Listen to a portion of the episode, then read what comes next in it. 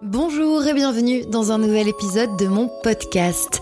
Aujourd'hui, je vais vous parler d'une chose dont j'ai horreur, la routine, le train-train quotidien. Pour moi, ça se traduit par l'impression de vivre dans le film Un jour sans fin, où le héros, Bill Murray, revit la même journée encore et encore. Le même réveil, les mêmes dialogues, le même décor, les mêmes situations. Une sorte de boucle temporelle avec toujours la même mécanique. Bref, pour moi, la routine, c'est une angoisse. Je la crains tellement que je me fais un point d'honneur, par exemple, à ne jamais faire toujours le même trajet. Je vais changer d'entrée ou de sortie de métro ou essayer un itinéraire différent. Je ne vais jamais m'asseoir à la même place. Même chose en voiture, j'essaye de changer d'itinéraire si je le peux, et j'essaye chaque semaine de faire en sorte que mes journées ne se ressemblent pas. Alors j'y arrive parfois, et d'autres fois pas du tout particulièrement en hiver. Mes soirées se ressemblent, et j'ai beau le vouloir très fort, non, ma vie n'est pas palpitante tous les jours. Paradoxalement, j'ai beau fuir la routine, je suis attachée à certains de mes petits rituels. J'ai des habitudes qui me rassurent. J'aime par exemple préparer mon thé le matin et prendre le temps de petit déjeuner. J'aime lire ne serait-ce que quelques pages de mon livre avant de m'endormir, souvent dessus. Mais je me rends compte que ces petits rituels qui me font du bien, qui me rassurent aussi, j'y suis attachée mais pas nécessairement dans un cadre routinier.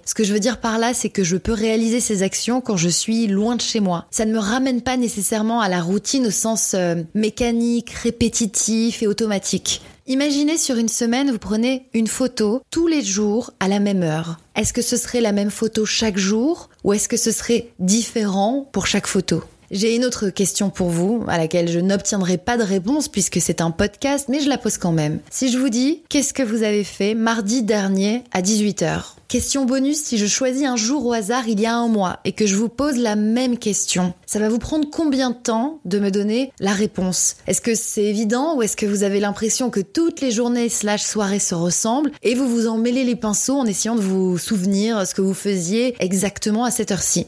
Personnellement, j'aime pas la routine, mais je sais que c'est pas le cas de tout le monde. Certains y sont attachés et le moindre caillou qui vient la bousculer va les perturber, les déstabiliser. On est tous différents. Ce qui est bizarre, c'est que quand on parle de routine, on pense souvent, spontanément, à l'affreux métro, boulot, dodo, qu'on a tous envie de fuir. Et en même temps, si je tape routine sur Google Actualité, je tombe sur des articles, principalement de magazines féminins, sur la routine de telle star, la routine sportive, beauté, alimentaire. Au moment de la rentrée des classes, on trouve des articles sur comment instaurer une routine. Et quelques semaines ou mois plus tard, ce sera des articles sur comment casser la routine. Il y a de quoi s'y perdre.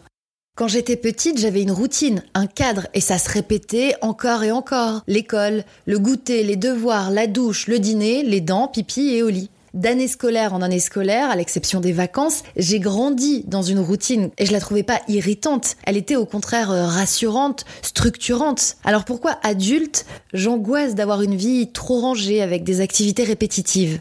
Parce que je me suis mise en tête que ça me conduirait à ma perte. Je me lasse vite, j'ai sans cesse besoin de me renouveler, j'ai peur de la monotonie du quotidien, j'ai peur que ça soit forcément sans saveur. Ça veut pas dire que j'ai tout le temps envie de tout plaquer, mais j'ai soif de surprise. J'ai besoin de m'émerveiller dans mon quotidien. Et quand quelque chose est trop répétitif, j'y vois un pilote automatique avec une absence totale de pensée. Mais je me trompe peut-être. De nombreux artistes, écrivains, philosophes, compositeurs avaient des routines très strictes et totalement répétitives. Et c'est justement le fait d'avoir des habitudes bien rodées qui les a aidés à être plus créatifs. Même chose avec les sportifs de haut niveau. Derrière leur routine, il peut y avoir une organisation, des habitudes qui rythment leur vie et les font devenir meilleurs dans leur discipline. La routine, c'est pas nécessairement subi, ça peut être aussi choisi. Pour le philosophe William James, mettre sa vie en pilote automatique tenait de sa volonté, de son propre choix. Et en se forgeant de bonnes habitudes, il disait justement, on peut libérer son esprit pour passer aux champs d'action les plus intéressants.